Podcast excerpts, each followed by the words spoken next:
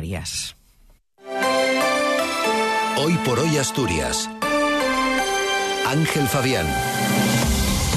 Buenos días. El Partido Popular acusa a Óscar Puente de mentir tras la rectificación del horario del primer AVE a Madrid.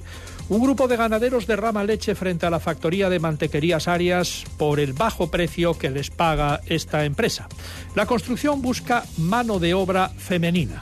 Además, en cuanto al tiempo, tenemos nubes y claros con ligero ascenso de temperaturas. Tenemos 8 grados en Oviedo y en Llanes, hay 9 en Gijón y en Cangas de Onís, 10 en Áviles, 6 en Mieres, 7 en Langreo y 11 en Luarca.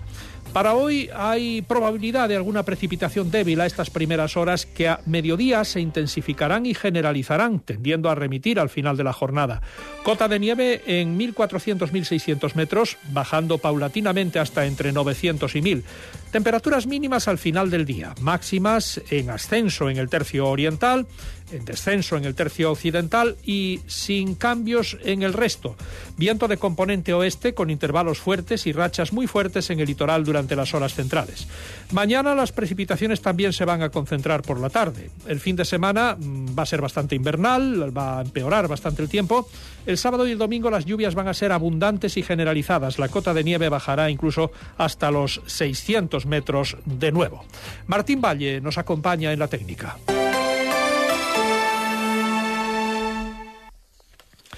Son las 8 menos 8 minutos de la mañana.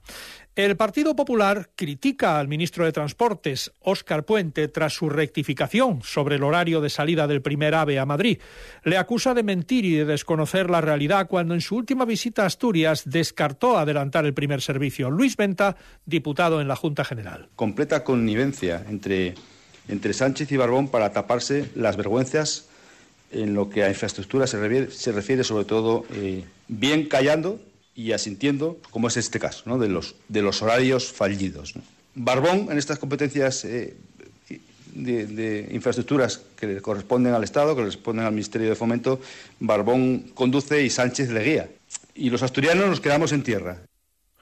El último anuncio del ministro de Transportes es adelantar el horario de salida del primer tren a Madrid y sustituir el tren con paradas que se había previsto por un semidirecto. Un grupo de ganaderos convocado por la Unión Rural Asturiana derramó leche ayer ante la factoría de mantequerías Arias en Vegalencia, en Ribera de Arriba.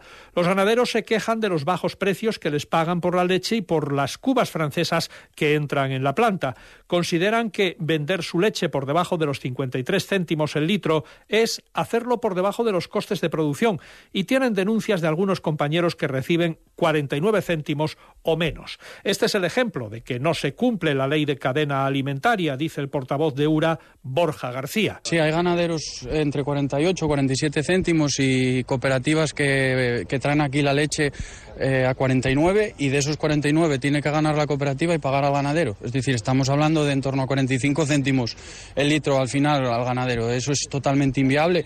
Están por debajo de los costes de producción. Venimos repitiendo varias veces que no se está cumpliendo la ley de cadena alimentaria y aquí hay un ejemplo y por eso hoy estamos aquí.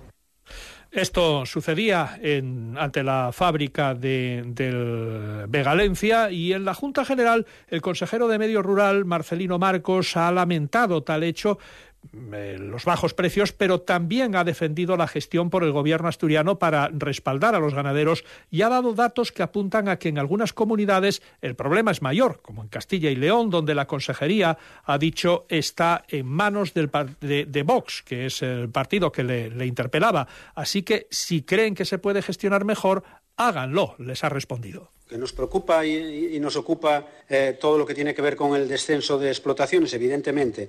Pero mire, no hay mejor manera que comparar datos. Mire, Asturias perdió un 5,33% de explotaciones de leche, Galicia un 6,02%. Cantabria un 6,41%, Castilla y León un 8,81%. Oiga, que la consejería la gobiernan ustedes. Por eso somos malos comparado con, quiénes. Si ustedes consideran que pueden gestionar de otra manera, demuéstrenlo. En Castilla y León, ya ve, le he dado datos objetivos y al final la realidad les pone en su sitio. La construcción es uno de los sectores económicos más masculinizados, pero que poco a poco va abriendo sus puertas a las mujeres.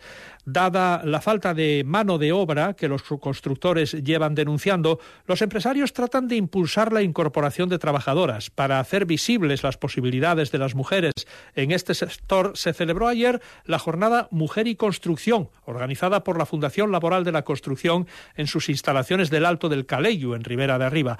Ahora mismo solo dos mujeres se están formando en la Fundación. Son el mejor ejemplo de que es posible que una mujer trabaje a pie de obra en el Tajo.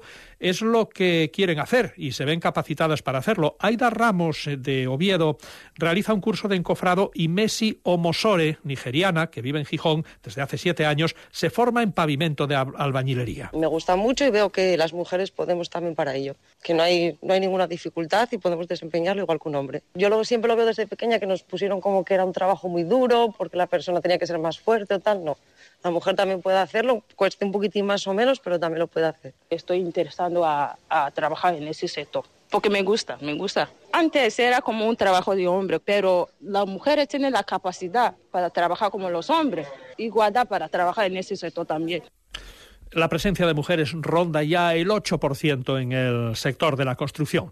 UGT califica de insostenible la situación sanitaria de la prisión de Asturias, en Villabona, con tan solo dos médicos de una dotación teórica de ocho para una población reclusa de entre 1.400 y 1.500 personas. Solo la buena voluntad del personal de enfermería y auxiliares de enfermería permite capear el temporal, dicen desde el sindicato, y exigen el cumplimiento de una ley de 2013 que establecía la obligación de traspasar esta competencia a las comunidades autónomas en un plazo de 18 meses. Solo Cataluña, País Vasco y Navarra las han asumido.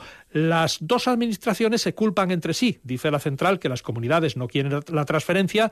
Las comunidades dicen que es inasumible con las cifras económicas que maneja para ella el Estado. Entre tanto, la situación se agrava, además, por el elevadísimo porcentaje de reclusos con algún problema de salud mental, según explica el portavoz de ACAIP UGT en la prisión asturiana, Juan José Villar. Hay un 80% de la población reclusa que tiene algún tipo de patología mental o algún tipo de antecedente psiquiátrico, un 10% además son casos graves y crónicos.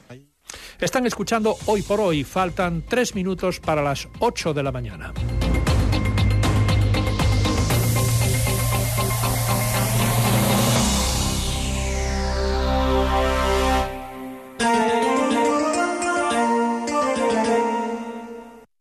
Cadena Ser, Gijón.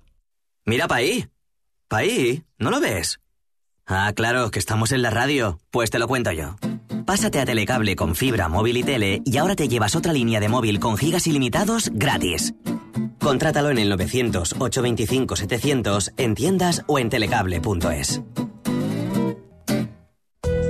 ¿Buscas calidad con los mejores precios del mercado? Remate final de rebajas en OK Sofás. Descuentos de hasta el 50%